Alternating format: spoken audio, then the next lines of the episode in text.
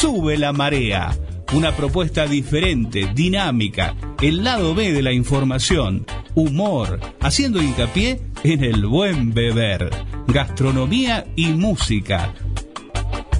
Si tú eres mi carnal, déjame ser tu ranchito. Si tú eres mi nopal, déjame ser tu taquito. A llenar la pancita, mamá, pancita de suadero. Con todo cebollita, mamá, vámonos sonora la marea va subiendo. Por la vieja sonora caen gotas a montón. Sopita de camarón se la lleva la corriente. Sopita de camarón, la marea va subiendo, subiendo, mamá. La marea va subiendo, mamá. Va subiendo al que marea. Sube la marea. En concepto de radio, FM 95.7.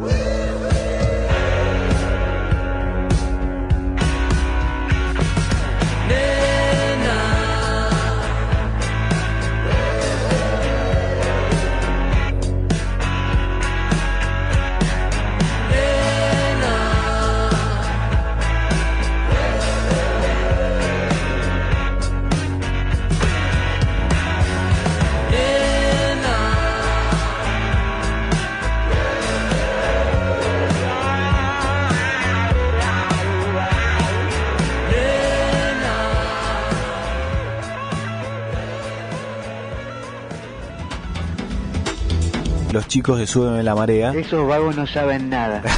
¿Quiénes son? ¿Cómo anda la banda, muchachos? ¿Están laburando o vamos a tomar unos tragos? Para mí estos son unos guitarristas del alcohol.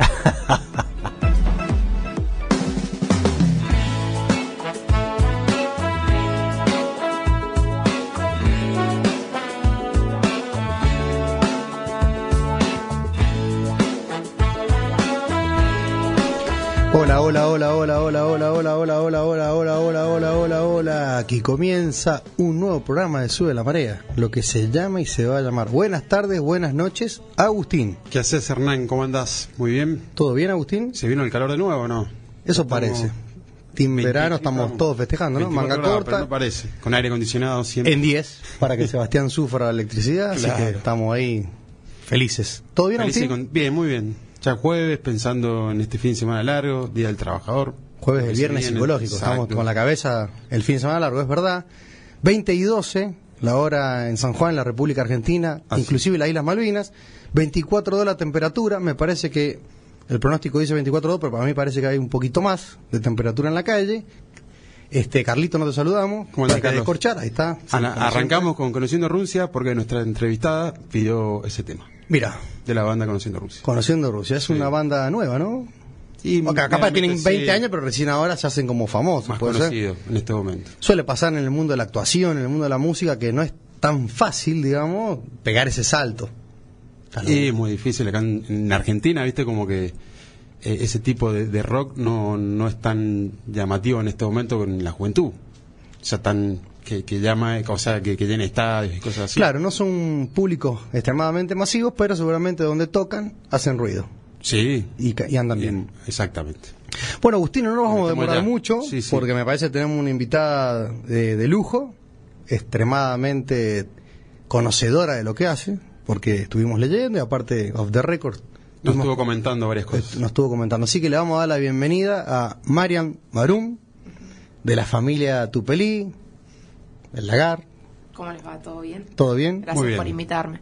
Gracias por venir. ¿Se escucha bien? Sí, se escucha, escucha bien. perfecto, Sí, de sí. última, si te, si Tendría no- que escuchar acá. yo- no, no. Eh, eh, te, te haces un poquito más adelante, así Dale, medio frontal al micrófono, y es como que te vas a sentir un poco con más volumen. Bueno, Mariam, eh, te habrás dado cuenta que nuestro programa es totalmente descomprimido, nada que ver con el de Olivera las Sí, Noticias, un poco todo- más, más serio. Nosotros, No hablamos de políticas ni de todas esas cosas. ni de nada de eso, vamos, ni de dólar, vamos a hablar de cosas ricas, cosas importantes, cosas la comida, la bebida, lo que nos gusta todo, ¿no? Claro, las cosas que nos hacen felices. Esas cosas que nos hacen felices. Y más que vos sabés del, del mundo saludable. Bueno, contanos este, aparte le contamos a los oyentes, ya es chef internacional. Yo- ¿Chef o chef? Y originalmente la palabra es chef, digamos, porque viene del francés, el chef en realidad es el jefe, el jefe de cocina. O sea, vos no es que estudiás para ser chef, estudiás para ser cocinero. Y después Bien. te volvés chef cuando tenés tu propia cocina y sos el jefe de una cocina, digamos. Que eso es más una cosa de oficio que se genera con el tiempo, vas trabajando y bueno, cuando llegas a ese lugar sos chef. Si no, serías como, sos cocinero, digamos. Cocinero. Por eso mucha gente a veces cuando hablan y dicen, "Ah, yo soy chef, y bueno, si no sos, si no sos jefe, es como que hay gente que dice, no, sos cocinero. Sos Es claro. como un dialecto, pero bueno, todo el mundo es como que dice chef porque queda más lindo en francés. Sí, como, como hoy se usa Queda mucho. Sí, llama más la Como atención. poner palabras en inglés, ¿viste? Claro, Claro. en LinkedIn somos todos CEO, ¿viste? Sí, de algo. claro. Sí. De nuestra Totalmente. propia vida, aunque sea. Sí, así que bueno, nada. Eh, Sos eh, chef, entonces. Sí, chef Eh, internacional, o sea, eso en- eh, estudié en Chile, la carrera, la verdad que a mí, eh, yo empecé porque quería hacer crítica gastronómica. Mira. Mi papá todavía había trabajado en el ámbito gastronómico porque hacen, o sea, desde, desde, no sé, desde que él tiene, mi papá ahora tendrá, bueno, no vamos a decir la edad, pero No, no desde que tenía, edad, no, no se dice. desde que tenía, Claro. no sé, 10 y 15 años, desde que se acuerda, él trabaja ahí en Tupelí y Mirá. bueno, eh, siempre se han dedicado al ámbito gastronómico, a vender hoteles, a restaurantes, a hacer distribuciones, viste, a todo el ámbito gastronómico y ha trabajado en cocinas, o sea, ha trabajado con las cocinas de cerca. Entonces yo crecí en ese ámbito y siempre quise ser crítica gastronómica. Entonces cuando llegó mi momento de estudiar, yo dije, bueno, voy a estudiar gastronomía, porque la mayoría de las personas que son críticas son periodistas y a veces ni siquiera saben hacer un huevo frito. Sí, Entonces, no, como no. que yo decía, muy difícil, viste, jugar algo sin saber. Entonces eh, dije, bueno, voy a estudiar para ser, voy a estudiar para ser cocinera, después eh, voy a seguir con la parte de la crítica y todo eso. Y en el medio de eso, ahí por eso me fui a Chile a estudiar gastronomía. eh, y después de eso seguí formándome, hice un máster en administración de, restaurantes y food and beverage hotelero en España y ahí cuando me di cuenta de que era, bueno, me di cuenta que era celíaca, entonces como que todo mi idea de cómo era la gastronomía cambió totalmente porque yo antes cocinaba con un montón de crema, con un montón de no sé, Mirá. azúcar, manteca, bueno, era la típica comida más francesa que tiene un montón de, de, bueno, todas esas cosas que no, a lo mejor no son tan sanas. Y, y bueno, cuando me di cuenta que era celíaca, tuve que hacer un gran cambio de alimentación porque estaba bastante mal de salud. Y, y ahí es como donde comenzó todo este viaje, digamos, de cambio. Consulta, Marian, ¿el mundo está preparado para la celiaquía? Yo creo que no. El Porque te- mundo no. Porque, por ejemplo, vas a una cadena internacional, ponele, no sé, en, en Europa. Sí, Y- y el hotel tener cinco estrellas, alguna ¿sí? opción, pero no tienen mucha idea de lo que es la contaminación y sigue faltando mucho como como se dice mucha escuela en este ámbito de saber realmente eh, qué es preparar comida para celíacos, que no es solamente decir, bueno, no tiene gluten porque no tiene harina, Claro. pero a lo mejor estás poniendo en una salsa que tiene. A mí me ha pasado acá mismo en San Juan, ir a comer a lugares y que me traigan, no sé, cosas con salsa de soja. Y yo digo, pero salsa de soja está sin gluten, pues si no es certificada tiene gluten. O sea, y la gente no lo sabe porque es algo que falta mucho. Mucha información. Mucha información y mucho Mucha como- información. mucha escuela en ese sentido. O sea, cuando vos haces un curso de manipulación para alimentos, tenés que hacer una parte que es curso de manipulación para- de alimentos para celíacos. O sea, no te viene dentro del curso de manipulación de alimentos. Se pasa eso que muchas veces la gente no sabe bien cómo hacer las cosas. No es de mala predisposición, sino que Claro. no están, no, no tienen la información, digamos. Exactamente. ¿Hay escuelas gastronómicas con...? No. para- ¿No? O sea, también. hay cursos, hay, cursos. pero yo todo lo que aprendí lo aprendí sola, o sea, fue más como un... Pero Una formación ahí está, retrocedemos un poquito. Te vas a Chile porque en Argentina nadie te podía este, No, en Chile educar, me- por así decir. O So- sea, yo fui a varios lugares de Argentina eh, a ver las escuelas porque como que a mí, mi papá siempre me dijo, vos tenés que hacer lo que te haga feliz, porque lo que son como exitosos son las personas, no las carreras. O sea, personas que a lo mejor estudian una carrera que vos pensás que vas a tener éxito y después no lo tienen porque, no sé, no te apasiona lo que haces, viste, muchas veces. Entonces, eh, me dijo, sé la mejor en lo que hagas y hace lo que, lo que te apasione. Eh, y nada, fui a distintos lugares de Argentina y después a mi papá se le ocurrió ir a Chile, porque nosotros tenemos amigos allá. Entonces terminamos yendo para allá y la verdad que me encantó porque para sacarles el sombrero ellos tienen mucha parte teórica. Ya tenías como dos restaurantes de atención al público que vos aprendías haciendo, digamos. Después tenías un restaurante de alimentación colectiva para 200 personas. O sea, era como mucho más eh, técnico y aprendías directamente ya haciendo desde la universidad. Y eso acá en Claro. Argentina no estaba, pero principalmente lo que a mí más me llamó la atención es que tenías en ese momento posibilidades de ir a hacer prácticas, pasantías internacionales. Y acá en Argentina Muy en ese momento no. Hoy en día me enorgullece decir que hasta acá en San Juan, eh, Liga tiene pasantías que mis, o sea, empleados que han trabajado conmigo se han ido a Europa. Eh, pero en su momento, cuando yo empecé, no, no, no había esa oportunidad de irse afuera. Yo sabía que yo me quería ir a Europa a, a seguirme como perfeccionando, digamos. Volvemos un poco para atrás. Terminas la secundaria y te vas a Chile o hay un año sabático Hay donde año estás sabático. viendo alguna sabático, escuela de sí. hay un año sabático. Mi mamá tenía una librería en ese tiempo que se llamaba El Rocío, no sé si se acuerdan, empezó, ¿viste? Donde está Flores. Sí, Sí. Ah, una librería, sí, sí, sí. Yo siempre decía, café. sí, decía que qué buen lugar para un bar, decía yo. Bueno, Y lo ahí en esa la casa librería, la, la arreglamos nosotros así con mi familia y había una librería con en un café y yo después se, man- se pasaron a la 25 de mayo y Tucumán. Y ahí yo ese año trabajé con mi mamá en la librería, tiraba cafés, viste, trabajaba ahí en el, en el cafecito que teníamos y a la vez estudié idiomas, que creo que eso me sirvió un montón en mi carrera.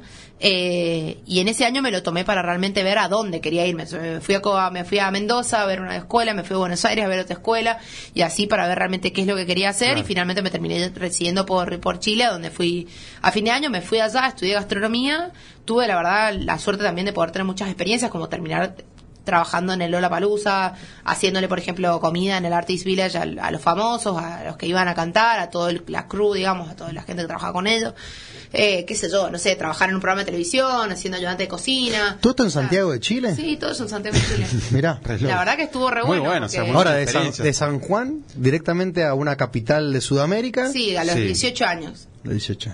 Sí, la verdad que fue bastante loco porque todo el mundo me decía, a Chile te vas a ir a estudiar. O Sí. sea, no es lo mismo Buenos loca. Aires que, que Chile, ¿viste? Claro. Buenos Aires Es última otro de Argentina. Es otro mundo, aparte estás Es otro país. Es otro Es país, otro país. Estás en otro claramente. Y sola, porque Sola, tu, sí. tu familia acá, ¿no? Sí, sí, sí. Así que nada, así fue. Fue un desafío muy grande. La verdad que fue muy enriquecedor. Tengo muy buenos recuerdos, muy buenos amigos de allá de Chile.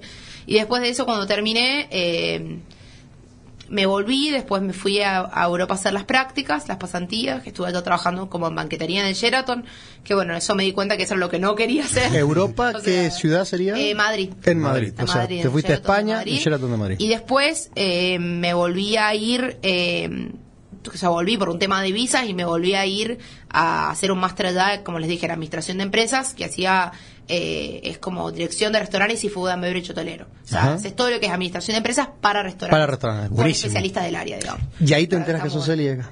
¿Cómo? Y ahí te Y ahí- enteraste que sos celíaca. Sí, ahí cuando me fui, esa segunda La vez, segunda vuelta, me uh. enteré de que era celíaca. Y bueno, ya estuve trabajando en Ya, que es un hotel, que es una clínica de bienestar que basa todos sus alimentos, o sea, sus tratamientos basados en la alimentación. Y allá empecé como ayudante y terminé siendo profesora, o sea, daba clases bilingües, español e inglés, a, bueno, gente que venía de todo el mundo y venían como a aprender cómo cocinar así, de esta manera que cocinaban ellos en sus casas. Y también hacíamos capacitaciones a los chefs, que porque bueno, había gente de mucho dinero que traía directamente sus chefs a que le hicieran los cursos. Y bueno, hacíamos capacitaciones y cursos ahí, la verdad que aprendí muchísimo. Y me di cuenta que esa era mi- realmente mi vocación. Mi vocación para mí es, es comunicar, digamos, es dar un mensaje, digamos. A mí me, me, me apasiona eso. Y cuando volví a Argentina me puse con las clases de cocina. Hice más de tres ciclos, eh, que tuve muchísimos alumnos, bueno, alumnos y alumnas, los dos, Sí. eh, que iban a aprender a comer sano, digamos. O sea, hacíamos clases de cocina y después, eh, que la idea mía es volver a remontar con esto, que con el restaurante se me complicó un poco, pero la idea es volver con las clases, pues la verdad que me encanta hacerlo. Eh, y bueno, cuando empecé con las clases me di cuenta de que necesitaba como algo teórico que me avalara en este ámbito de la nutrición. Claro. Y ahí es donde me formé como health coach, eh, que lo que haces es coaching y nutrición oriental y occidental. Es un instituto de Nueva York que mm, es como el que formó este concepto de health coaching, el señor que, que fundó la, que se llama Ro- Joshua Rosenthal. Él creó este concepto de health coaching, que vos lo que haces es aprender o sea, cómo podés acompañar a las personas para tener una vida más saludable, más plena, eh, por mediante el coaching, pero no solamente con la alimentación, o sea, no solamente lo que comes, sino como que lo que ellos le hacen es, dicen, las primary foods, digamos, que es como todas esas cosas que nos alimentan pero no son comida. ¿Vieron cuando Claro, sos sí, chiquito? claro. Cuando sos chiquito sí. y estás jugando con tus amigos y no tenés hambre, porque estás pasándola bien y esas relaciones son los que te alimentan, esa energía. Claro. Bueno, Sí. entonces lo que buscas como health coach es como el equilibrar todas estas áreas de la vida para poder tener una vida más plena y más saludable. Y eso Claro. obviamente basándote en un cambio de alimentación, pero no es como la base primordial. Entonces eso la verdad que a mí me abrió la cabeza un montón y, y me di cuenta de que quería aportar desde otro lado, digamos, como realmente ayudar a que la gente tenga una vida más saludable y más plena. Y empecé a trabajar como health coach y me daba cuenta que la gente me decía, sí, yo quiero hacer el cambio, pero no puedo ir a comer a ningún lado. Y no puedo, o no sé, por Sí, no consigo iban- tal comida. no consigo tal cosa, no consigo tal alimento. Entonces, Ujú. también Tupelí, que es el negocio de, de mi Sí. familia, que tiene, bueno, 73 años, eh, nosotros estamos ahí el 25 de mayo, y en Tupelí yo también empecé a cambiar un montón de cosas, como que le dije a mi papá, papá, tenemos que traer esto, tenemos que traer lo otro. Bueno, ahí, ahí, podemos hacer un muy- stop. Co- Sí. contame ese, ese gran, no digo la palabra choque, pero me, Otra me imagino cabeza, que otra cosa, otros eh, pensamientos. vos, vos venís, ah, venís a una velocidad europea, con Sí. conocimientos también de, de esta escuela de Nueva York, y de golpe te encontrás con la old school, que era tu papá, no sé si está, tu abuelo también, calculo. No, mi abuelo falleció cuando yo tenía tres. Bueno, Pero bueno, entenderás que yo eh, vengo de una familia muy pionera. Mi abuelo es pionero olivícola nacional declarado en el 2008. Él comenzó con el aceite de oliva a nivel nacional, comenzó con las escuelas agro- agrotécnicas, o sea, el concepto de la escuela agrotécnica lo, lo formó él, él formó el concepto del producto artesanal, esa mermelada que se empezó a vender. Ajá. Fueron todas ideas de él. Entonces, él era súper adelantado a la época, por eso también nosotros tenemos en Tubería el Museo Don Julio, que está hecho Sí. en su honor y recibimos turistas todos los días para hacer la visita guiada, para aprender sobre su vida, sobre el aceite de oliva, sobre la fábrica antigua que él diseñó, eh, que está diseñada por él, hecha acá en San Juan, la fábrica. Ha sido siempre muy pionero y mi papá y mis tíos también, y sobre todo mi papá es un ser sumamente creativo, que gracias a él también, digamos, soy yo, gracias a él y a mi mamá, pero eh, él desde muy chiquita me llevó para todos lados y él fue el que me dijo, vos vení acá, vos haces esto. O sea, él como que siempre me ha guiado y al revés de muchos padres que a veces pasan las empresas Sí, tradicionales, exacto. que como que no quieren que los hijos tomen lugar. Mucha al- verticalidad. Al revés, o sea, Claro. ellos al revés, mi papá nos ha dejado hacer y, y nos ha apoyado siempre y bueno, mis tíos, a mis primos también, o sea, hoy en día mis primos también están con una empresa nueva que se llama Paneto, no sé si lo Sí, conocen. sí, Sí, sí, escuché. sí, Sí, muy en Y la eso ha esquina, sido ¿no? totalmente de ellos, que lo han creado ellos.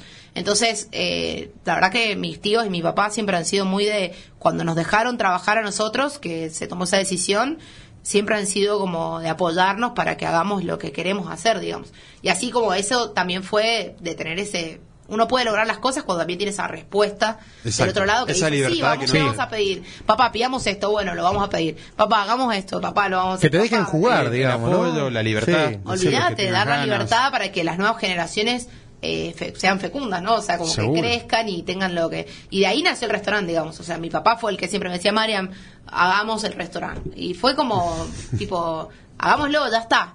Y bueno, y así fue. Empezamos y la verdad fue un trabajo muy arduo porque nos agarró justo la pandemia. Ah, eso fue justo 2020. Sí. La decisión fue cuando fin de empezamos- 2019. Sí, cuando empezamos a construir para Sí. hacerlo, teníamos fue justo antes de las pasos esa que subió el dólar. Sí, sí, sí, Ahí, ahí fue cuando habíamos empezado, justo empezado a construir. Y el restaurante se hizo sobre lo que es el lagar de aceitunas, que forma parte de la fábrica antigua. Entonces, eh, el museo era un museo viviente, donde vos podías ir a hacer eh, la visita guiada y ver cómo en el momento se hacía la producción del aceite de oliva, a través de un vidrio. Y en el 2013 dejamos de producir ahí porque, bueno, nos hacía un poco imposible el tema de medio ambiente, por lo que era Claro, más sí, claro. Muy urbano. Muy urbano. Entonces se llevó a... muy centro. Se llevó a Angaco y ahí eh, empezamos, o sea, pasó a ser solo museo. Entonces cuando decidimos hacer el restaurante, se tiró una parte de la pared de la fábrica para poder que la gente pueda entrar a la fábrica y que puedas Buenísimo. comer dentro de una fábrica antigua. Que para, como les digo, está diseñada por mi abuelo y hecha acá en San Juan, es la única así del país. Mirá, Entonces, eh, es muy loco como la gente cuando vienen los turistas, por ejemplo, entran y dicen, wow, Todo esto, vamos ¿de a comer años? acá y, y esto es como, es como, estás en el piso auténtico, Sí. todo es auténtico, es como muy loco. Entonces nada, ahí empezó el restaurante, lo hicimos sobre el lagar, que era un playón a donde venían los camiones y tiraban las aceitunas. Se mantuvimos el lagar antiguo, pero lo hicimos como en estructura por arriba. Tienen que ir, si no han ido, la verdad que está bueno. Vamos a ir, vamos a ir, claro que es sí. muy diferente. Y ahí, bueno, hicimos la construcción y empezamos con esta locura que es algo, hacer algo totalmente diferente y gracias a Dios, bueno, a la gente le está gustando, estamos en eso. ahí le vamos a contar a los oyentes. Diríamos las redes sociales, porque seguramente estaría buenísimo que, que, Vamos que, claro. que compa- que nos pregunten cosas, porque hay, hay mucho para aprender hoy. Arroba sube la marea ok en Twitter y en Instagram y el WhatsApp 064 500 581 064 500 581 si nos quieren mandar mensajes para para preguntarle cosas acá. Lo que Marian. quieran a Marian, que le le- nos vamos a meter ahora en un terreno muy lindo, Sí, que espectacular. digamos, eh, como el abuelo que fue pionero, ella también ya es pionera en esto. Y Aparte, como- yo creo que como todo chef, eh, tener el- el- su local propio es, ¿no? Está buenísimo. Y ahora pasa a ser eh, su emprendimiento. chef, Chef. porque es cocinera y jefa. Ahora sí. claro, sí, sí. Ahora sí. Ahora sí. Y con orgullo lo, lo puedo decir. Y Bueno, aparte más en un lugar de, de tu familia que te dé un recuerdo y un lindo, o sea, un lindo espectacular. ah, me- eh. ¿tu abuelo vino de otro país o nació Mis acá? bisabuelos. Tus Mis bisabuelos. bisabuelos eran libaneses, llegaron en el 1860, más o menos en esa década, con una comunidad bastante grande de, Sí, de libaneses cristianos mucho. libaneses, eran maronitas y bueno, se establecieron acá en San Juan porque era bastante parecido, aunque no parezca, a partes del Líbano, eh, que allá, bueno, mis bisabuelos eh, tenían una bodega acá en San Juan y después cuando falleció mi bisabuelo, mi abuelo medio como que le estafaron y se quedaron sin nada y a los 13 años tuvo que empezar a trabajar para mantener a su familia y ahí empezó vendiendo alimentos de casa en casa y después eh, su sueño era tener su fábrica de aceite de oliva y a los 10 26 años la fundó. Qué grande, ¿eh? Y como bueno, no tenía la plata para irse a buscar una Europa, a traerla, la hizo él. Y así fue. qué bueno. Así que es una, la O sea, verdad qué un- ejemplo. Un ejemplo a Tremendo, seguir sí. tremendo, muy fuerte. Es como que uno. Sí. Viste, yo para mi edad creo que he hecho bastante. Eh, porque tengo 29 años y la gente siempre me dice, has hecho mucho. Oh, pero 29 yo viendo, años y- yo viendo a mi, Está como los futbolistas, ¿viste? Como viste que lo- viste, nah, como los futbolistas que eh, Gallardo se vino como Sí, a, a retirar a River a los 32 años era técnico. Ya como que vos con 29 Como ya todo lo que estás todo lo que eh, toda la, la parte digamos de estudio, la fundación todo con tu tu familia de. Del restaurante y bueno. Y, Sí, lo que pasa es que, bueno, eso, uno ve a la historia de mi abuelo y dice, wow. Muy pujante. Pero sí. bueno, él no tenía feriado, no tenía domingo, sus primeras vacaciones las tomó a los 40 años, imagínate, Claro, a otra sí. época, de A ser, otra época, otra que era trabajar y trabajar, y él siempre decía, si uno lo hace con pasión, no es trabajo, y las horas que se hacen con pasión no se cuentan porque realmente no son trabajo. Y eso es como lo que nos ha inculcado nuestra familia, y bueno, es lo que tratamos de, de seguir haciendo, y la verdad que la gente ve la pasión cuando va... la- se queda como maravillado de que alguien haga algo con tanta pasión, ¿no? Eso nos gusta mucho nosotros acercarnos a la mesa, hablar con la gente, ver cómo les está yendo, si les ha gustado, si no les ha gustado, o sea, porque estamos en un proceso de aprendizaje permanente, ¿no? O sea, de cambio y de mejora. Eh, llevamos más o menos un año y un poco. eh, para, que le, que bueno. para que le contemos a los oyentes, ¿se puede desayunar ahí también? Se puede hacer todo lo que vos quieras. Mira. Desayunar, branchear, almorzar, merendar y cenar. Todo. Lo único que nosotros abrimos de 10 de la mañana a 10 de la noche. Entonces, eh, lo bueno del restaurante, que también para que, como lo que yo hago es cocina inclusiva, la idea es que también sea inclusivo en el horario, en el sentido de que vos puedas ir a la una y desayunes. ¿Querés ir a las 5 a almorzar? Podés ir. ¿Querés ir a las Ah, 3 a almorzar? Podés ir. ¿Querés desayunar a las 3? Podés desayunar. ¿Querés merendar a las, no sé, a la hora que quieras? También podés. Bien. Y cenar, lo único que sí, por ahora estamos abriendo la cocina hasta las 9. Pues bueno, abrimos todo el día. Entonces, para cenar es cenar temprano. Tipo, yo les recomiendo siempre que hagan 8, 8 y media. Y bueno, es mucho mejor porque te hace mucho mejor al- a la salud, comer temprano. Sí, es como este concepto exacto. de cenar temprano y esperar a tener la digestión antes de dormirte. Te ayuda a tener un mejor sueño, calidad de vida y todo. Entonces, la idea es eso. Por ahora, al principio costó. Pero la verdad que hay gente que se está copando, hay gente que está Sí, hay que Pero bueno, imponerlo. a futuro, bueno, nada, a lo mejor abrimos hasta más tarde, pero por ahora esos son los horarios. Abrimos de 10 a 10. Y lo bueno es que también es eso, cuando traes gente de afuera, vienen turistas, a veces llegan a las 5 de la tarde, no tienen dónde comer. Entonces eso está bueno para también. Y tenemos toda la carta abierta todo el día. Entonces vos puedes comerte una hamburguesa a las 11 de la mañana como a las 5 de la tarde. O sea, Claro, no- sí, porque los gringos Sí, vienen con un horario distinto y o japoneses. Sí, o cualquiera que viene con hambre. Como, Bueno, Mariam, turista. Que cae. a las 4 de la tarde, tenés ganas de comer algo y, Y 5 sí. de la tarde. Y Venís en auto, ponele, y querés, y querés comer y no tenés dónde comer. Entonces, buenísimo. más o menos es la idea. Y lo que hacemos es cocina, yo le digo cocina inclusiva, es un Eso, concepto me- que me gusta, no me- nos generado. metemos ahí, inclusiva y que saludable. Lo buscas y no encontrás nada como cocina inclusiva, porque no hay ese concepto. Realmente la gente no entiende que mucha gente habla de discriminación, de un montón de tipos de discriminaciones, pero nadie entiende la discriminación de lo que no se ve. Porque uno, o sea, no te das cuenta que la persona es celíaca, ¿entendés? Porque Claro. que va por dentro. Claro. Entonces, hasta que la persona, o sea, no te pasa, no te das cuenta realmente la, la implicancia que tiene en la vida social, por ejemplo, de la persona. De que no podés salir, no podés ir a ningún lado, saliste Sí, intoxicado. cambia muchísimo. Grupo de amigos, amigas. Hay un, un celíaco Sí, o un cambia. diabético. Te cambia el la vida diabético, en bueno, le sacas una, varias pero el celíaco es, es- es muy difícil por el tema de la contaminación cruzada. Entonces, nada, lo que pasa es que yo al ser a eso, celíaca, intolerante a la lactosa, para mí es todavía más difícil porque la mayoría de los lugares de celíacos todo tiene mucha lactosa y mucha azúcar, entonces a mí me inflama y me, me muero, o sea, que es horrible, la paso muy mal. Entonces la idea de esto era hacer un lugar que mi concepto es que todas las personas tengan opciones a la hora de sentarse a la mesa. Entonces podemos hacer una mesa de 10 personas en la que pueda haber un celíaco, un intolerante a la lactosa, un vegano, un vegetariano, un diabético, una persona que sea foodie, que realmente quiera comer rico, que diga, wow, está buenísimo. Bueno, esa persona también, o sea, es importante incluirla porque muchas veces, ¿qué pasa? Vos, por ejemplo, nosotros tres somos hermanos, ponele. Yo soy celíaca y tenemos que ir a comer a un lugar en el que hay comida para mí, pero a ustedes no les gusta. O sea, no Claro. es la idea. Claro. Y la idea es que una alimentación libre de gluten, de lactosa y de azúcar refinada, que son los primeros tres inflamantes, es sana para cualquiera. Entonces, lo, para mí lo realmente innovador de mi proyecto es que la gente que va al lagar no va porque tengas un tipo de alimentación así. Va porque le dijeron, che, andá, se come re bien.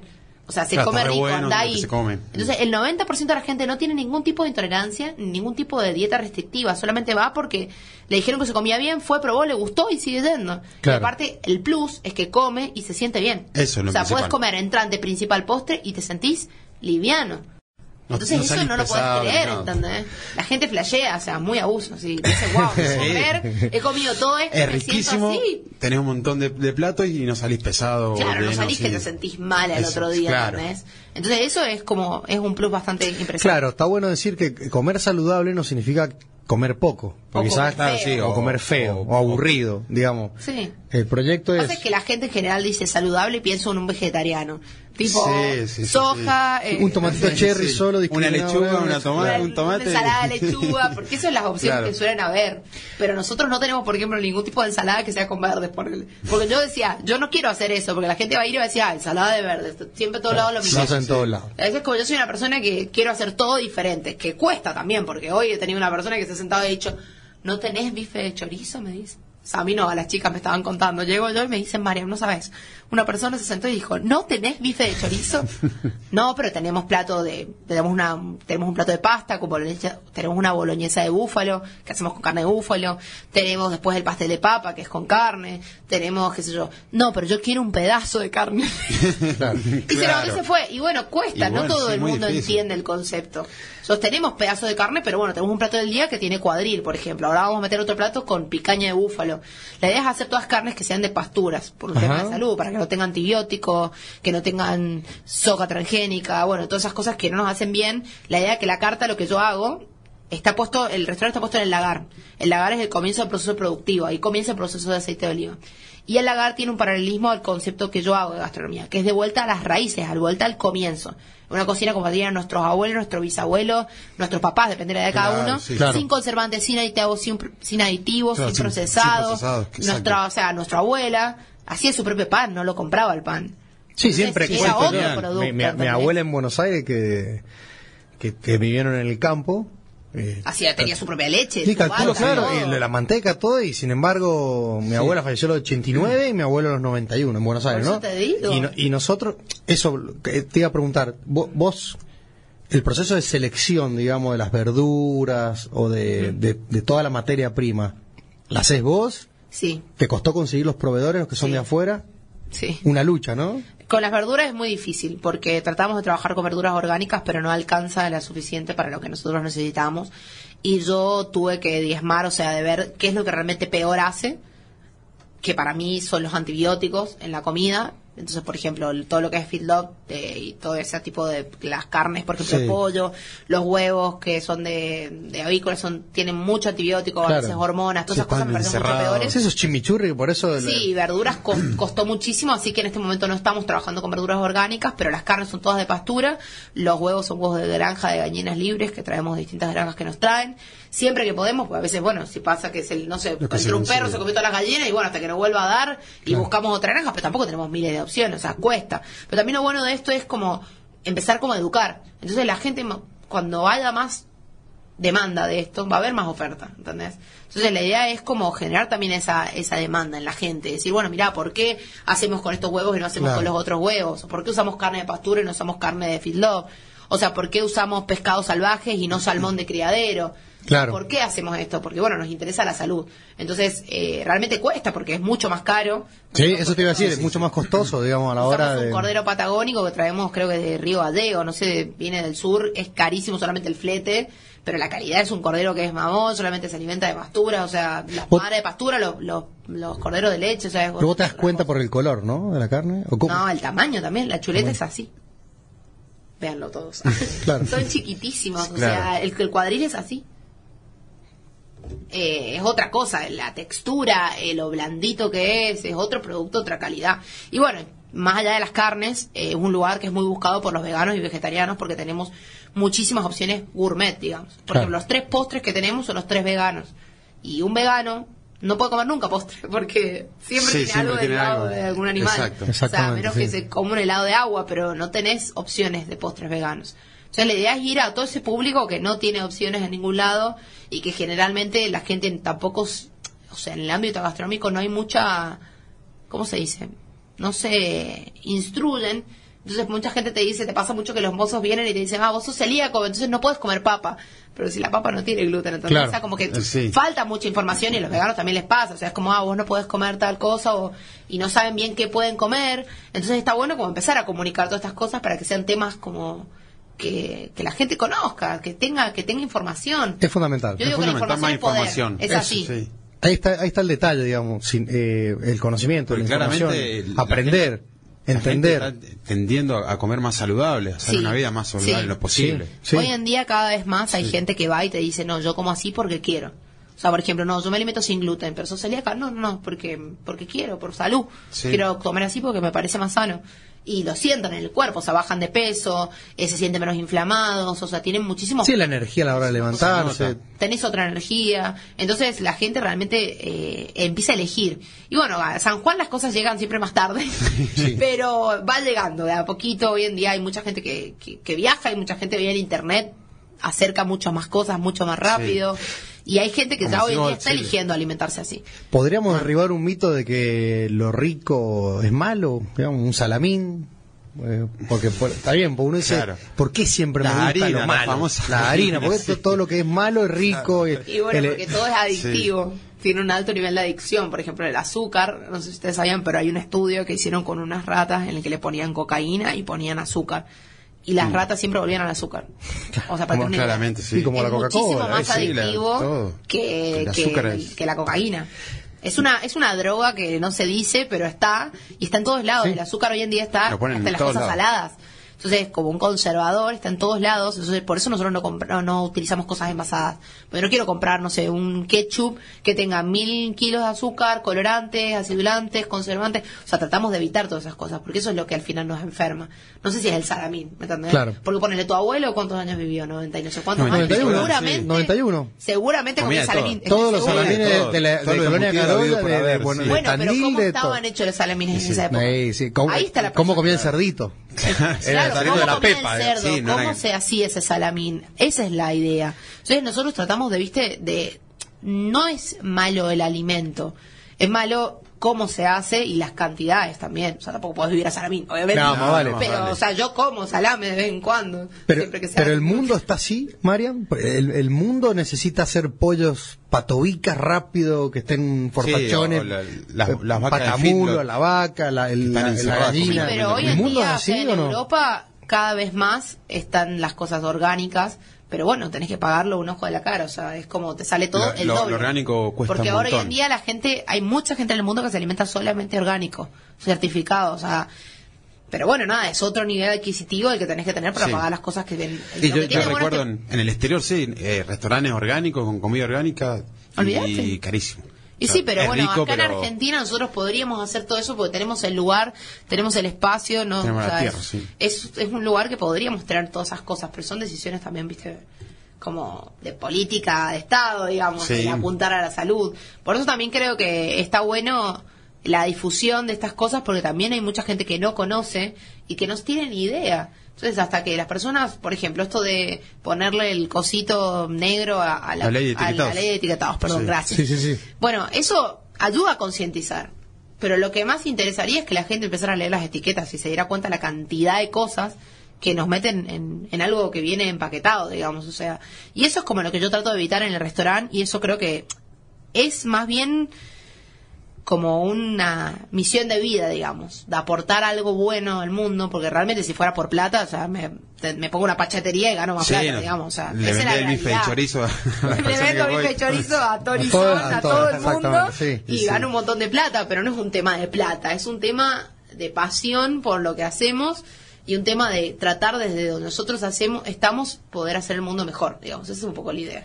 Entonces, bueno, nada, hay gente que realmente te emociona, o sea, va, por ejemplo, personas, yo hay un chico que siempre va que tiene tienen, qué sé yo, enfermedades, distintos tipos de enfermedades inflamatorias, eh, qué sé yo, que tienen enfermedades autoinmunes, que tienen enfermedades de, qué sé yo, eh, fibromialgia, por ejemplo. Y hay gente que dice, hace, ¿sabes hace cuánto que yo no comía estas cosas? Claro, nunca. Bueno, a mí me pasa. El otro Sí, día mi o no- novio no me hizo una lasaña que era sin gluten y no tenía que tenía queso vegano y le digo, mira, desde el 2010 que no como una lasaña. Y era como, no lo, o sea, no lo podía creer, era comer la lasaña y decir, wow, una lasaña, ¿entendés? Bueno, pero ahí está la parte inclusiva y es verdad. Entonces, eso. Lo que en lo inclusivo. Porque es verdad, hay mucha gente, yo me hago cargo, yo como dueño de bar, digo, a veces, más allá de que tengo algunas propuestas veganas, vegetarianas y, y para celíaco obviamente no encarta, pero sí, si uno va y le pide... Bueno, está Sí, bueno sí, saberlo. que- porque que- no, sí, ir- sí, que se puede hacer, pero por ahí en, en algunas cosas sí, este, no, no somos eh, inclusivos como deberíamos serlo. Pero ¿sabes Ni yo ni muchos colegas, ¿no? No, Pero, pero no, pero queri- no queriendo y no, por, y no por lo económico tampoco. No, no, Es por el desconocimiento. Desconocimiento. Muchas veces no, se sabe. No lo Eso es lo que pasa. Y no, o sea, es como que cre- muchas veces la gente piensa de que los celíacos son pocos. Entonces, n- tipo, no los incluimos, pues bueno, ya fue. pero realmente el celíaco viene con su familia, viene con sus amigos, porque generalmente a mí me dicen, Marian, vamos a comer, ¿dónde podés comer vos? Y ahí Claro, es donde van claro, todos, sí. porque si no, o sea, no me van a dejar a mí afuera sin comer. O sea, todos se adaptan a lo que vos podés comer. Pero lo loco es que... eh, perdí el punto de lo que quería decir, pero... No, era de, la- de la- de lo inclusivo, con digamos. Claro, de la inclusión. Que lo más gracioso es que, por ejemplo, yo hice un sándwich, que es una baguette, que hacemos nosotros nuestras propias baguettes sin gluten, que eso no se ve en el país. Claro. Bueno, es el primer restaurante que es sin gluten, sin y sin azúcar refinada en el país, que tampoco tiene carnes así todas de pastura, los huevos eh, de campo, las pescados salvajes. Es el primer lugar que se hace eso así, a ese nivel de inclusividad. Claro. Pero bueno, hicimos una baguette que es una baguette integral con semillas y tiene adentro unas verduras salteadas, tiene portobelos dorados, tiene un mix de quesos veganos gratinados eh, y baba ganoush, que es una pasta de berenjena ahumada. Eh, que es típica libanesa, entonces yo meto muchas cosas de, de los libaneses entre medio de las otras Claro, cosas. sí. Con que pase desapercibido. Sí. ah. y, y nada, ese sándwich es una de las cosas que más vendemos. Y es vegano. Y no lo comen los veganos. Y yo cuando le hice dije, bueno, nada, no lo va a pedir nadie, solamente los veganos. Y me sorprendí de que es uno de los platos más vendidos. Y es vegano, es Claro. rarísimo. Entonces, Sí. la gente, ¿por qué? Porque tiene muchos ingredientes. No, aparte es sabroso. Les gusta como Y que ven muchas sí. cosas. Dicen, Ah. wow, qué rico, aceite de albahaca. Y lo piden. Y entonces es una locura. Decís como, o por ejemplo, no es un plato eh, con mariscos. Bueno, eh, a la gente le gusta mucho, o sea, se vende un montón. Entonces, hay un montón de cosas que te sorprenden, que vos decís, wow, esto es vegano. Aparte lo comes sin culpa, ¿viste? No te. no, no. Claro, no como engorda decir, ya está, no engorda. Ah. Mira, Sí, pre- que- pregunta oyente. Sí. ¿Cuáles son los condimentos o cómo se prepara una comida sabrosa para celíacos? Ay, es que lo más chistoso es que la gente muchas veces piensa que la comida para celíacos sería como pizza sin gluten, ponele. La comida para celíacos es cualquier cosa que no tenga, o sea, que no tenga harina. Entonces, Reemplazar una cosa por la otra y reemplazar cualquier cosa, ¿entendés? O sea, lo que quieras. Por ejemplo, toda la lasaña que hice el otro día, compré unas, eh, ni siquiera la hice yo porque me la, la hizo mi novio, eran unas de la marca Barilla que hace sin gluten. eh, las, las, tapitas, Las serían de, la, tapitas. de lasaña, sí. Y pusimos una boloñesa que la hacemos, yo la hago con carne de búfalo porque, por un tema de que no tiene grasa, no tiene, que es pura proteína, también es carne de pastura, bueno, a mí me gusta hacerlo así. Y después eh, le pusimos un mix de quesos veganos que da bien así, o sea, hice lo mismo, la misma O sea- y estaba para mí más rica que la de mi novio que tenía que Pero por ejemplo, la, la tía del barrio Sí. va a un supermercado y consigue todo eso o no? Y la búfalo decís, carne no, si querés tenés que ir a tu peli, nosotros tenemos Bien, ahí. bueno, bueno, pero, vos- o sea que yo, yo si voy a tenemos tu peli puedo comprar la por carne. Tenemos carne de búfalo, tenemos carne de cordero patagónico mamón, tenemos todo tipo de pescados y, y mariscos, tenemos... Todo eh, congelado. todo congelado, sí, ultra congelado. Bien, perfecto. Eh, No, hay por, un por montón ahí. de cosas sí, para que se pueden saber conseguir que- que no tenés ni idea y hay lugares que, por ejemplo, tu peli es como el supermercado de los foodies, digamos, o sea, es como todo lo que quieras conseguir rico lo tenés ahí. Y a lo mejor en Buenos Aires tenés que ir a tres, cuatro lugares para conseguir lo mismo que tenés como todo junto ahí, digamos. Claro. O sea, si podés, querés, o sea, si querés, lo podés conseguir ahí, pero también, o sea, yo digo, o sea, es como pensar fuera de la caja. Vos decís, bueno, comida para celíacos. Cualquier cosa que esté hecho con verdura, eh, pollo, carne, eh, Sí, dijiste una papa frita también. una papa celíacos. frita, cualquier cosa que tenga No es tan verdura saludable que sea frita, pero yo, es ar- para celíacos. arroz, quinoa, garbanzos, porotos, todo es apto para celíacos. Lo único que no es apto para celíacos es lo que es la harina y bueno, el, el trigo burgol, el pero todo es reemplazable. Por ejemplo, nosotros hacemos kepe, que es un plato típico libanés, No, libanés, claro. relleno, y hacemos la misma receta, solo que cambiamos el trigo burgol por quinoa. Nuestra Claro. receta familiar de toda la vida y cambiamos el trigo burgol por quinoa y ni te das cuenta.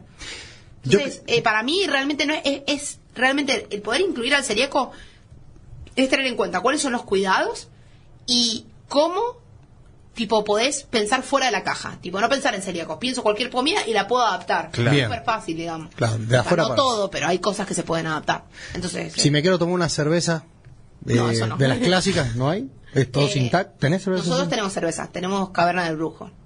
Es de acá de San ¿eh? amigos. Es de Mendoza, sí. Eh, es de maíz y la verdad que a mí es una de las que más me gusta. Yo no tomo mucha cerveza porque cuando dejé, o sea, Sí, la- me dio la la celiaquía y dije, bueno, ya fue, chao. Nunca me gustó mucho y dije, ya está, la descarto. Bien. Pero la verdad que desde la que he probado, he probado varias de Santa Fe, que son bastante amargas, pues están hechas con sorgo, y esta está hecha con maíz. Y es la única que es como artesanal. Eh, y la verdad que está muy buena, la gente le gusta y la gente tipo que no es celíaca la toma. También la puede tomar. Bueno, sí, bueno. viene rubia, viene roja, viene negra. eh, y está buena, la gente la verdad que la pide y, y sale. Lo que sí eh, sería bueno, como poder, que es lo que quiero ver en el futuro, de tener cerveza tirada para celíacos. Eso sería muy interesante. Yo te voy a pasar el contacto de la que vendemos en el bar. Bueno, dale, buenísimo, porque la Lo- verdad que está, está muy Pero bueno. todo eso, del tema que toda la línea tiene que ser siempre con cerveza para celíacos. No, sí, obvio. no puedes. Sí. Yo la nunca, por eso yo no la tengo porque yo voy rotando, entonces Se te hace muy difícil si no tenía que dejar una sola canilla Y solo con- para eso. Claro. Sí. Es más, esta gente que yo vendo Almirante Don, no sé si lo escuchaste, Sí, sí, tiene tiene Hani, tiene Pero no la he probado. Ja- tiene Hani, sesión IPA, hicieron sin alcohol ahora, ¿Y de dónde es? De Buenos Aires. Ajá. Ahí le venden a, a la Fra- Antares, se la venden. Sí, sí. Está metido A en un montón carta. de lugares. Qué Eh, es buena. Y bueno, pero tienen Honey, Session IPA, Golden, Amber y ahora hicieron una sin alcohol. Y ellos te ofrecen barril. variedad. Eso también está bueno, en el tema de los tragos que hablábamos antes. Bueno, o sea, sí. mucha gente hoy en día está buscando los tragos sin alcohol. Porque hay mucha gente que le gusta tomar tragos, Sí. pero está con una dieta, está con, qué sé yo, está embarazada. O sea, hay mucha gente. Es como cuando empezás a ver que en los restaurantes empezás a hablar con la gente y te das cuenta de Bueno. la cantidad de gente que necesita otras cosas que no. Que no sea gaseosa encontrar. o agua. Claro. Mira, te cuento un ayer estaba con mi hijo Ignacio comiéndose su pizza sin queso y con jamón. Yo al lado, en, en el bar, eh, y al lado una mesa de cuatro chicas, eh, no sé, comiéndose unas papas cheddar, ponele, y las cuatro con limonada. Entonces Bien. vos decís, mirá, va, eligen un bar irlandés donde todo el mundo va Sí, a decir, sí. nah, acá vamos a tomar cerveza, cóctel". vino, Bueno, sí. pero eh, es verdad, lo, lo de la limonada y pomelada yo- es un fenómeno que no, no lo entiendo. O sea, en mi bar, porque digo, es una locura lo que se vende. No, Sí, Se consume mucho, y sí. tragos sin alcohol, bueno, tenemos algunos también, pero co- contanos eh, ese, mm, estamos hablando de récord, el tema de la coctelería en el lagar. Bueno, nosotros, eh, yo cuando empecé con el lagar no quería poner Coca-Cola, por un tema de obvio. y La al final te desistí, dije, bueno, ya fue, porque hay gente que no come si no es con Coca-Cola. Sí, y como, bueno, sí. ya fue, o sea, tengamos Coca-Cola, pero en la carta dice línea Coca-Cola, punto. O sea, no es como Chao. dice Coca, Fanta, Claro. línea Coca-Cola, querés pedir, pregunta, y hay. Eh, pero bueno, mi idea era como lo mismo de la comida, llevarlo a la bebida. Claro. Mucha variedad. Porque mi idea es que una persona celíaca se siente y diga, wow, todo esto puedo comer, son nueve hojas la carta. Entonces, como hay mucha montón. variedad y de bebidas hay muchísima variedad. Entonces, la idea era mía eh, poder poner todas bebidas que fueran naturales. O sea, hacer limonada, pero natural. Eh, hacer, viste que muchos lugares como son concentrados, Sí, no son naturales. sí, natural. Se le nota Yo, el- es como que siempre voy y le pregunto, ¿es natural? Sí, sí, después la probás y parece un banano, ¿viste? Como que- Sí, sí, sí. entonces, nada, que fuera todo natural y recién hecho. Entonces, hacemos licuados, que son todo fu- pura fruta. eh, hacemos jugos cold press con una máquina de presión en frío. Ah. De, de distintos tipos de frutas y verduras, que eso está muy bueno. Está a la bueno, sí, sí, sí, buenísimo. Eso está buenísimo. Y hacemos también eh, aguas saborizadas naturales, que la verdad que fueron un boom Mirá, que está muy bueno. Eh, a la gente les encanta y son de té fríos y cosas así, la vendemos muchísimo. Y después el tema de los tragos es algo que a mí siempre me gustó y a veces me pasa que vas, y hoy en día San Juan, la verdad que para rescatar, que se nota cuando empiezan a haber escuelas de cosas, ¿no? Porque la gente mejora. Sí, Entonces, hoy en sí, día, sí, antes vos te ibas a tomar un trago en un bar y era intomable. Y hoy en día hay muchos lugares en San Juan que vas a tomar y decís, wow, mira qué bueno este trago, mira qué bien hecho que está, mira, tiene una espuma de no sé qué. O sea, se empieza a innovar, empieza a haber Claro innovación. La verdad que ha, ha habido mucho crecimiento en ese área. Y entonces la idea nuestra era hacer tragos que estuvieran ricos, pero que no fueran con azúcar blanca y que fueran con alcoholes de primera calidad y implementar productos regionales dentro de los tragos. O sea, por ejemplo, tenemos un trago que es la primavera sanjuanina, que a mí me encanta, es mi preferido, porque me hace remontar a mi época en España donde tomaba mucho tinto de verano. Que el tinto- Entonces, el tinto de verano, sí. El tinto de verano da es gaseosa, fanta, limón, con vino. con vino, sí. Ya está, no tiene nada más. Entonces esto era una mezcla como entre una sangría y, eh, y un tinto de verano un poquito más interesante y un poco sanjuanino. O sea, le ponemos coñac, le ponemos jalea de membrillo, endulzamos con la jalea de membrillo, eh, le ponemos malbec, eh, tiene arándanos, es muy rico y súper refrescante. Y así, por ejemplo, hacemos otro trago con alcayota. Todo natural, Hacemos- el arándano Sí. también, tipo, Sí, nada de... hacemos, hacemos con la Golpress todos los jugos. Porque tenemos también bebidas fermentadas, tenemos kefir de agua y lo hacemos con frutos rojos y con eh, cítricos, con limón. Tenemos, qué sé yo, tragos con alcayota, tenemos tragos con aceite de oliva, tenemos tragos con, viste, como todas Sí, sí, y sí. cosas de acá, con miel obviamente. Eh, entonces es muy interesante porque son cosas que no las viste nunca. Por ejemplo, hacemos un, un clásico que es el Dirty Martini, pero le ponemos salmuera de aceitunas. Entonces tiene como bueno. gusto al final aceituna. Está muy interesante, la verdad que con Gabriel fue una fue muy divertido crear la carta y, y ver, viste, hacer algo totalmente volado, viste, Sí, diferente. pero- no, ya que nombrás cuando va, lo- cuando va al lagar va a vivir una experiencia diferente. No quiere ir a tomar lo mismo que un Fernet con coca y tomar en cualquier Sí, sí. Es como vivir otra Sí, experiencia. otra cosa, otra novedad para Claro. aquel que no, no conoce. Que te Yo- yo- sorprenda, yo, ¿viste? me estoy sorprendiendo con los tragos, impresionante. Sí, está bueno, Muy está bueno. sí. es muy Sí, sí, sí. diferente. Te tenés que animar, pero es algo que la gente ni sabe, o sea, no saben que pueden Es ir a cuestión de tomar probar, tragos. claro. Y lo bueno es que te podés ir a tomar un trago a las 3 de la tarde. ¿Entendés? O sea, en la Sí. mayoría de los lugares vos vas y tenés que ir a un bar a la noche. A la noche, sí. Y a lo mejor vos te- a las 4 de la tarde te querés tomar un trago, te lo puedes tomar. Querés tomar un trago a las 11 de la mañana, te lo podés tomar. O sea, Bueno. no hay limitación. De 10 a 10. Eh, ah, no hay limitación, de 10 a 10 puedes tomarte un trago en el lagar. Y que- bueno, también vinos, todo eso también es algo que nos gustó mucho. y Estamos armando una pequeña cava de guarda en un túnel abajo del ¿Ah, sí? lagar, sí, que era un túnel original ahí Túnel de secreto la fábrica. ah, qué bueno. Y claro, y se ve solamente la parte de arriba, entonces le estamos armando para poner vinos ahí de guarda. ¿Vinos eh, tipo de etiquetas clásicas o, por ejemplo, No. orgánico, todo? Tenemos mucho orgánico, tenemos biodinámico eh, y tenemos muchos vinos de autor sanjuanino, digamos. A no- nosotros nos gusta mucho eh, Cavalier, que hace... El Ariel. Sí. Cavalier, Bueno, vino acá, vino acá. El Ariel es un capo. Sí, sí, sí. Sí, sabe una barbaridad. Y los vinos siempre- son muy buenos. Son muy buenos. muy buenos. Me Montepulciano, encanta el Altaná. Montepulciano. A quien no le gusta Montepulciano, es un clásico. tremendo. Así que bueno, vendemos muchísimo a Ariel, un montón, porque aparte los chicos, eh, nosotros los formamos y traemos, lo hemos traído a Ariel, lo traemos a Simón Tornelo, traemos a, qué a, a- ¿cómo se llama? Ay, la chica que organiza, no me va a salir el nombre ahora, el Amigos del Vino. Daniela. Daniela, la tenemos a Daniela para que los, los- les vaya haciendo capacitaciones, para que ellos aprendan sobre los vinos y qué sé yo. Y ahí cuando prueban, ahí después lo venden, ¿viste? Claro. Les encanta y dicen, che, no, mirá, y entonces cuando van a atender las mesas siempre venden sus vinos, vendemos un montón de él. Vendemos de Simón Tornelo también, ¿viste? Los 35.5. Vinos que no vayas a encontrar en otros lados también. Claro, no son bueno. vinos fácil de, de- no son de, de góndolas, ni, ni No, están todas las vinotecas, sino, sí, la verdad. que sean vinos eh, más agroecológicos en el sentido de, bueno, que no tengan tantos sulfitos, viste, que sea, que siga la línea de lo que nosotros hacemos.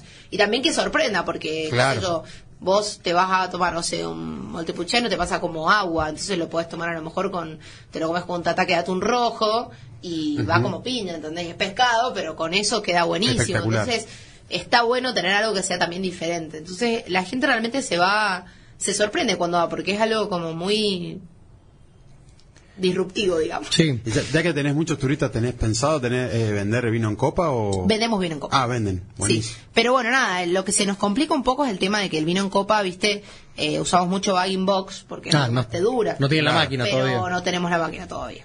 Eh, pero la idea es, eh, bueno, como todo, es como una inversión que vamos... es a remo puro, Sí, remo dulce de totalmente. leche. Sí, sí, en sí, este sí, momento sí. ustedes entenderán, vos tenés negocio, Sí, sí. cada vez está Eh, la solución es la máquina. Pero eh, la máquina está buena y la idea es empezar eh, porque la gente cada vez está tomando más vino, pero también pasa mucho que también en, en la noche se toma más vino, por eso también estamos pensando en empezar a, algunos días, a lo mejor extender a la noche, poquito más, como mucha claro. gente no quiere tomar en el mediodía, porque después tienen que seguir trabajando, Sí, el claro, sueño, imagínate, te sí. tomas un vino y te vas a dormir. Te va a dormir. eh, hay mucho mucho. hay mucho turista al mediodía o mucho ejecutivo, ponele. Hay ejecutivo y, y turista y a todas horas, pero principalmente nosotros hacemos visita al museo a las 10 de la mañana, al Museo Don Julio a las 10 de la mañana y a las 6 de la tarde. Son mucha gente después del museo se queda a comer. Entonces ahí ese público es turista. Pero tenemos mucha gente de empresas cercanas, como es, Centro, entonces mucha gente que ya está viniendo a almorzar, que son de distintas empresas que ya nos eligen para hacer reuniones de trabajo, traen gente de afuera, de las mineras, viste, mucha gente así que, que no encuentra muchos lugares No, no, donde no, no, almorzar. no hay mucho. Y menos en el históricamente. centro. No, históricamente San Juan al mediodía. Está muy ¿A muerto. dónde Sí, vamos? sí, sí, se complica. Está muy muerto. Entonces, la verdad que hay mucho, gente sí. que ya sabe que va. Como que queda bien, entonces la gente los, los llevan ahí y ya hay un público más, o- más o menos estable. Pero como en todo, es como que un día tenés mucha gente, otro día no tenés, y así, viste, San Juan y el, y el país está así. Es así. Es Eh, una locura. Por ejemplo, eh, en, en otras ciudades, o sea, si bien me decís que es el único restaurante que, que tiene esas, digamos, esas tres virtudes, por así Sí. decirlo. Eh, en, en otras ciudades, ¿viste en Córdoba, Mendoza, algo similar? Porque, a ver, sin TAC tiene que haber un montón. Sí, pero, sin TAC hay un Pero montón. lo más parecido, ¿encontraste algo? No, porque ninguno es sin lactosa. Claro. Eh, los que más se le parecen son los veganos de Buenos Aires, eh, como que yo, Let It Be, por ejemplo, que es un lugar que es vegano y sin gluten. O sea, ahí tienen sin lactosa. Claro. Pero no es sin azúcar blanca y bueno, no tiene nada de carne, entonces como que se te limita un poco las opciones porque todo es vegano. Entonces, si alguien quiere comer carne, no puede comer, si quiere comer pescado, no puede comer. Eh, pero es lo que más se le parecería. Todo el resto de los lugares de del país, pues bueno, yo viajo mucho, me gusta mucho viajar, creo que eso te nutre muchísimo. Y siempre que voy, antes estoy Te- haciendo te mi gusta ir a- investigación. Está buscando, claro. Me pasó en Córdoba una vez, o sea, fuimos con mi novio un fin de y llegamos y yo había hecho la investigación, pero no había llamado para reservar en ningún lado ni nada. Entonces me dice, bueno, vamos a ver, me dice, a ver qué encontramos. A ver qué encontramos, salimos a las 12, eran las 5 de la tarde y todavía no teníamos para comer. sí. Nos dimos vuelta a todo Córdoba y no encontrábamos nada donde yo pudiera comer. Porque el único lugar que encontramos que era sin gluten tenía todo empaquetado y todo tenía lactosa. Entonces no pudimos comer. Teníamos una, are- me acuerdo de una arepería que fue lo único que estaba abierto en ese momento a las 5 de la tarde para comer y comimos ahí casi nos morimos del hambre. Fue terrible. Así que siempre tenés que ir como con investigación previa del lugar. Eh, para ver a dónde Te vas a un par comer. de lugares, todo, Sí, obvio. Ya llamás, sí. preguntás los horarios, todo, porque no es como que llegas y vas a comer. Ahora, un shopping, por ejemplo, el patio Olmo no tiene, no te da la solución. No. A menos que quieras ir a McDonald's.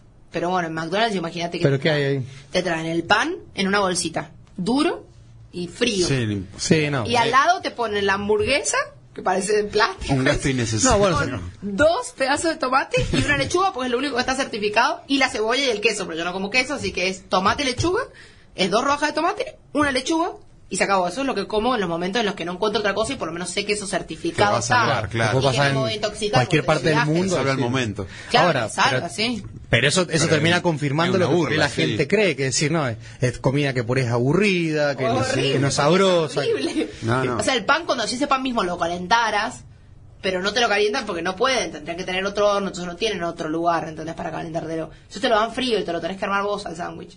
O sea, la hamburguesa, perdón. Entonces, al final es un pan que queda duro. Yo le dejé poner 50 kilos de O mayonesa. sea, como que no tiene sabor. Te hago una, No, no, te no, hago lo una- puedes tragar, se te traba en la garganta. O sea, es como un trago, una, un, o sea, Una agua, piedra. Un trago, una agua. un ladrillo. Claro. No, no, es terrible, así que bueno. Te, te hago una pregunta, ¿cómo te ves, digamos, dentro de 10 años? ¿Más como, como chef o como educadora? Porque sé, por lo que veo te, te apasiona mucho el, el transmitir, la, no, la, la docencia, docencia. no, La enseñar, docencia, enseñar, transmitir, Sí. no guardarte el secreto, enseñar. Eh, claro. Pero eh, hoy te toca las dos cosas, digamos, pero... Eh, mi idea con el restaurante es seguirlo teniendo porque es una herramienta para ayudar a muchas personas y la verdad creo que es algo que nuestra ciudad necesita, nuestro país necesita. Y bueno, pasa mucho que gente viene afuera y dice, ay, ¿cuándo van a abrir uno en Buenos Aires? ¿Cuándo van a abrir uno en Mendoza? ¿Cuándo van a abrir? Claro. Una Porque no tienen No esa tienen. solución en su vida, digamos, para tener una vida social activa, digamos. Y, pero a mí me gusta muchísimo educar, comunicar y todo esto, y entonces yo a futuro me veo mucho como health coach, trabajando, haciendo distintos programas que puedes trabajar con gente en grupos, puedes trabajar con gente individual, que bueno, lo sigo haciendo, pero lo veo más como algo con, con más peso en mi vida.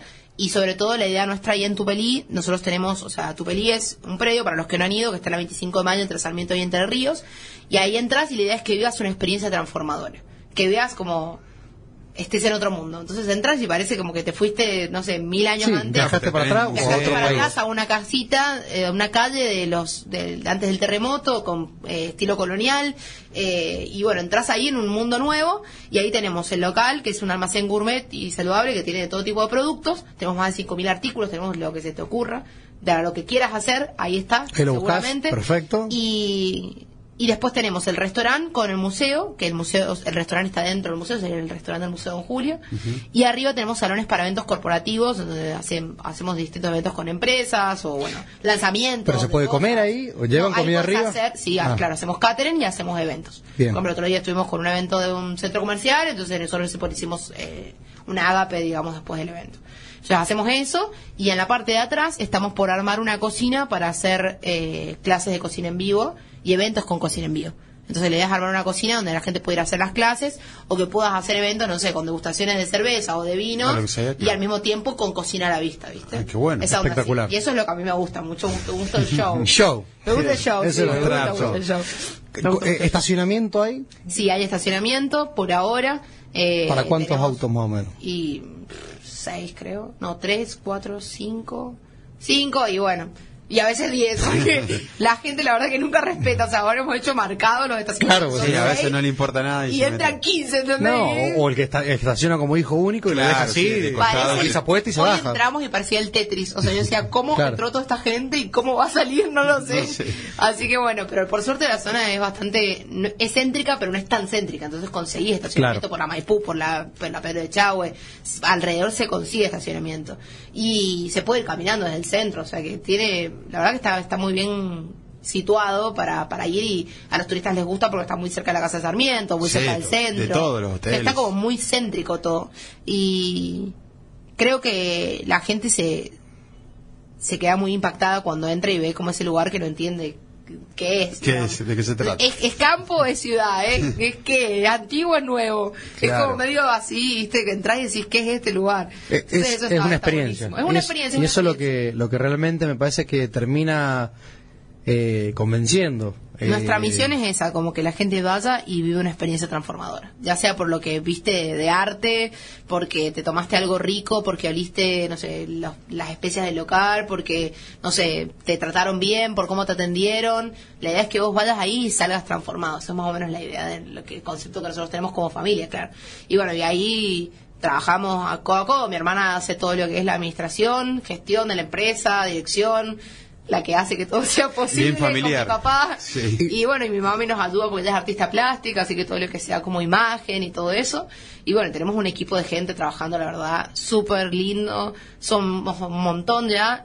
Y, y bueno, nada, la verdad que agradecerles también a ellos porque gracias a ellos hoy estamos acá, ¿no? O sea, el, el día a día se hace más lindo y lo lindo de nosotros nos gusta mucho trabajar en un ambiente sano, familiar y, y la verdad que hoy en día yo puedo estar acá y los chicos están cocinando. Sí, ¿viste? sí. Un buen equipo No, el, equi- equipo cosas fundamental. se hacen como yo quiero, digamos. Claro. O sea, No, y aparte no, que- que- no estoy yo ahí, pero es como si yo estuviera. Y capacitado, porque no, no es fácil, digamos, por ahí, eh, nada quizá fácil. en otro, en otro bar o restaurante convencional es, es mucho más fácil describir algo Sí. que puntualmente todo lo que tenés vos ahí. No, nosotros... Hay que eh, saber transmitir todo eso, ¿no? Fue un proceso bastante largo de armar todo. Recién ahora, después de un año y algo, tenemos las fichas técnicas listas para decir, bueno, aprendan de las fichas, pero igualmente tenés que estar ahí, controlar, decir cómo se hace, porque está la interpretación de cada uno, ¿no? Claro. Pero la idea mía es que esto sea como un McDonald's, en el sentido de que hay una estandarización.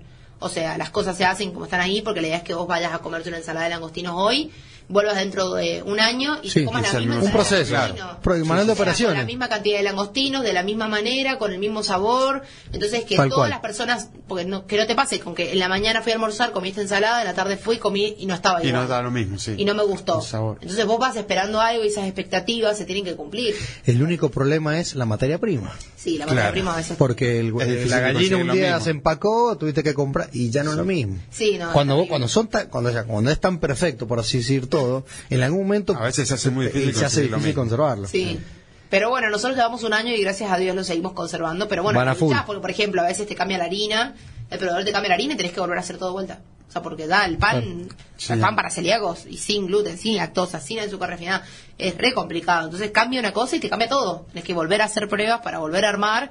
Pero la verdad que yo estoy muy orgullosa de que de que hemos podido y mucha gente que yo contraté no tenía experiencia previa.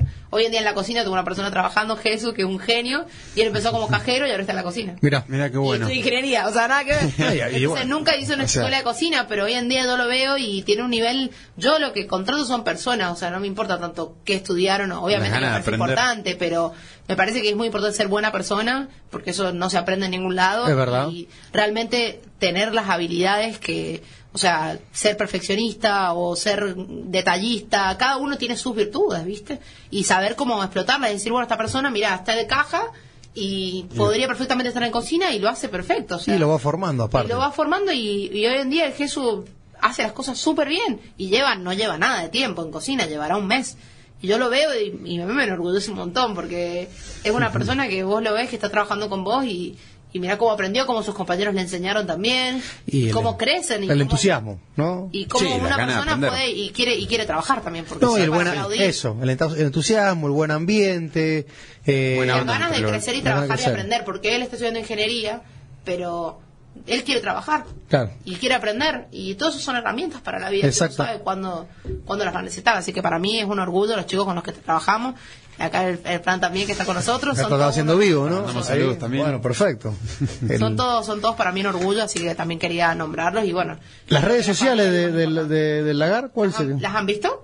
A ver, ya nosotros la- la- hoy las, las, las etiquetamos, pero sería bueno sería bueno para los oyentes, Obvio, sí. Claro, pero porque nos escuchan de todo el mundo, de todo Las pasa redes podcast. sociales son El Lagar 1949 en Instagram y Franés El Lagar SJ en Facebook. El Lagar SJ en Facebook, eh, El Lagar 1949 en Instagram y ahí tenemos toda la información. Tenemos la carta, tenemos los horarios, tenemos los platos, tenemos el concepto, tenemos toda la información. Y de Tupelí también que nos pueden buscar es Tupelí Gourmet en todas las redes y el Museo Don Julio también, Museo Don Julio en todas las ¿Se, redes. se manejan con, perdón que te, te interrumpa, con reserva o directamente van...? No, la gente puede ir directamente, Bien. pero siempre fomentamos la reserva porque está bueno, porque yo tengo un concepto en el que a mí no me gusta tirar comida. O sea, yo cuando abrí el restaurante dije, después de años de estudiar, de trabajar en restaurantes, de trabajar en banquetería, que se tira una Sí, barbaridad.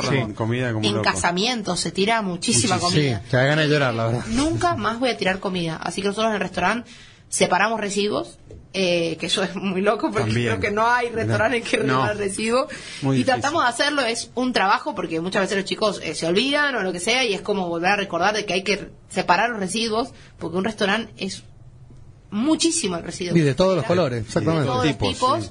Entonces trata de separar los residuos siempre y también he creado la carta de una manera para que no tengamos que tirar comida. Entonces que las cosas se hagan, viste, y, y se tire la menor cantidad de comida posible. Y gracias a Dios, la gente no deja comida. O sea, eso es un Claro, buen indicador. es mejor, Es un que buen le gusta, sí. Mayor no- satisfacción todavía. no deja comida, entonces no hay comida que tirar. Y si se deja, me, entonces me la llevo y se la doy a mis perros. No tiramos comida. O sea, no me gusta tirar comida, entonces así también fue el hecho de que, eh, nada, que la reserva ayuda a que no tiremos comida. Claro, no Nosotros siempre fomentamos a eso, de estar preparados bien para atenderlos mejor a las personas. Cuando te hacen la reserva, los estás esperando con su Sabes, mesa, claro, con todo. lugar, ya. Eso fomenta una mejor atención, entonces fomentamos la reserva, pero no hace falta. La gente puede ir directamente a la hora que quiera. Bueno, de así 10 me, a 10. así me gusta. Y lo, y lo que más me gustó es que me puedo tomar un cóctel a las 14 horas. Claro, porque Eso vos está te buenísimo. cuesta salir. O a las 10 de la mañana. Si vos trabajas en la noche, te cuesta Sí, salir. pero te bueno, agarra la pero sed que- que peligrosa no al me, me mediodía. hace peligrosa como buen soldado de su la Claro, Lo bueno. que no me gustaría que me señalen, que digan, ¿por qué hace ese Mira, señor a las ahí? 4 5 de la tarde te tomas un café, te va a tomar Pero si pasan de las un cosas más traguito. extrañas. Hay gente que, por ejemplo, no sé, eh, Eso, tres cosas extrañas y ya estamos en horario. Así que contate tres anécdotas. eh, qué sé yo. O no sé. una, la que Hay más te gente acuerdes. que, Por ejemplo, pasa mucha gente que va sola a comer y eso a mí me encanta porque yo pensaba que la gente no salía mucho sola a comer y, y no, sí salen y hay gente que, por ejemplo, entonces, como te digo, son las 11 de la mañana y se estaban tomando un un Dirty Martini, como si es ahora, y sí, se la están Sí. tomando, o no sé, por ejemplo, desayunan una tostada de molleja de cordero patagónico, y era una persona, bueno, era alemana, Claro, entonces claro. las chicas eran las 10 de la mañana y se estaba tomando una, mo- una tostada de molleja. Y la gente la miraba como diciendo, ¿en serio tostada de molleja? Y sí, entonces eso es lo lindo del lagar, que podés hacer lo que quieras y nadie te va a juzgar. En su salsa Porque la idea ¿no? es que pidas lo que quieras y que seas feliz, digamos, es el concepto. El concepto es que seas feliz. Bueno, eso, eso, eso es fundamental. Que cada Sí, uno totalmente. vaya y se sienta feliz. Porque A también mucha gente quieras. a veces dice, uh, pero capaz que tengo que ir a tal hora, o tengo que estar de tal manera Sí, o el vestido, que- ¿viste? dirán. El que dirán, claro, típico. Pero está Juan. bueno, vas solo. Lo bueno sola. lagar es eso. Hay gente que, por ejemplo, se va a comer el postre. Compañía. Yo tengo una, una chica que le encanta un postre que se llama Bombastic y una vez la bebé me dice, no, estoy comiendo el postre. Ya había almorzado y vino a comer el postre. Se sentó, se comió bueno. el postre y se fue. Entonces, hay, eso, esa es la libertad que está buena, ¿viste? De sentir que podés hacer lo que quieras y es que te sientas en casa. Ese es como un poco el... Fundamental. Que te sientas en casa, que te sientas feliz y, y bueno, y ver esas personas, para mí las mejores anécdotas son las personas, por ejemplo, celíacas o que tienen alguna enfermedad o lo que sea, que probaron después de muchísimo tiempo un montón de cosas y que se les ponían los ojos como Claro, sí, lloraban. emoción. Claro, sí, seguro, sí, lo entiendo, claro y bueno, que sí. el hijo de Seba siempre cuando fue y dijo, papá, esto es como estar en Disney. Bueno, el Disney de la- del Claro, porque ella, él Seguro. solo había comido hamburguesas en Disney. Claro. Entonces decía, es como estar en Disney, literalmente. Se había comido una hamburguesa y siempre que va se pide la hamburguesa de búfalo, siempre. La hamburguesa de búfalo. El- el una Ben- el hamburguesa. Benji. El Benji que era. Ya está grande, Benji, ¿no? Sí, ya no está tan chiquito, porque chiquitito. siempre que va a comer eso, así que lo más lindo es poder hacer a la gente feliz, la verdad. Así que bueno. Me encantó esa frase. Lo más lindo es hacer a la gente feliz. Gracias por invitarme y permitirme como comunicar esto que hacemos, la verdad que, que es muy bonito y está bueno que la gente se entero también. Me gustó. Después te vamos a compartir el podcast porque esto después sale para todo el mundo. Así que vamos a etiquetar Sí. de vuelta. 21 y 14, Agustín, se nos fueron. Nos pasamos 15 minutos. Nos pasamos 15 minutos, 21 la a 5 la temperatura. Y bueno, terminaste Sube la Marea de, de jueves. Yo me enteré de un montón de cosas que no sabía, así que. Yo aprendí. No lo dejamos ni Sí, charlar. Aprendemos. Yo hice una maestría ya acá. Aprendí. Fue como una, una clase No, de gastronomía. eh, una docente, sí. en- en una hora. Gastronomía sí, y sintaxis. Bueno, Agustín, buen fin de semana para todos. Gracias, Marian, por tu tiempo. Feliz día del trabajador. A la- a- amigo allá, a Marian, Carlitos. Dale, muchísimas gracias. Buen fin de semana largo. Y bueno, Bueno, pasaremos por ahí, ¿eh? Dale, los vamos a ir a, vamos a, ir a comer.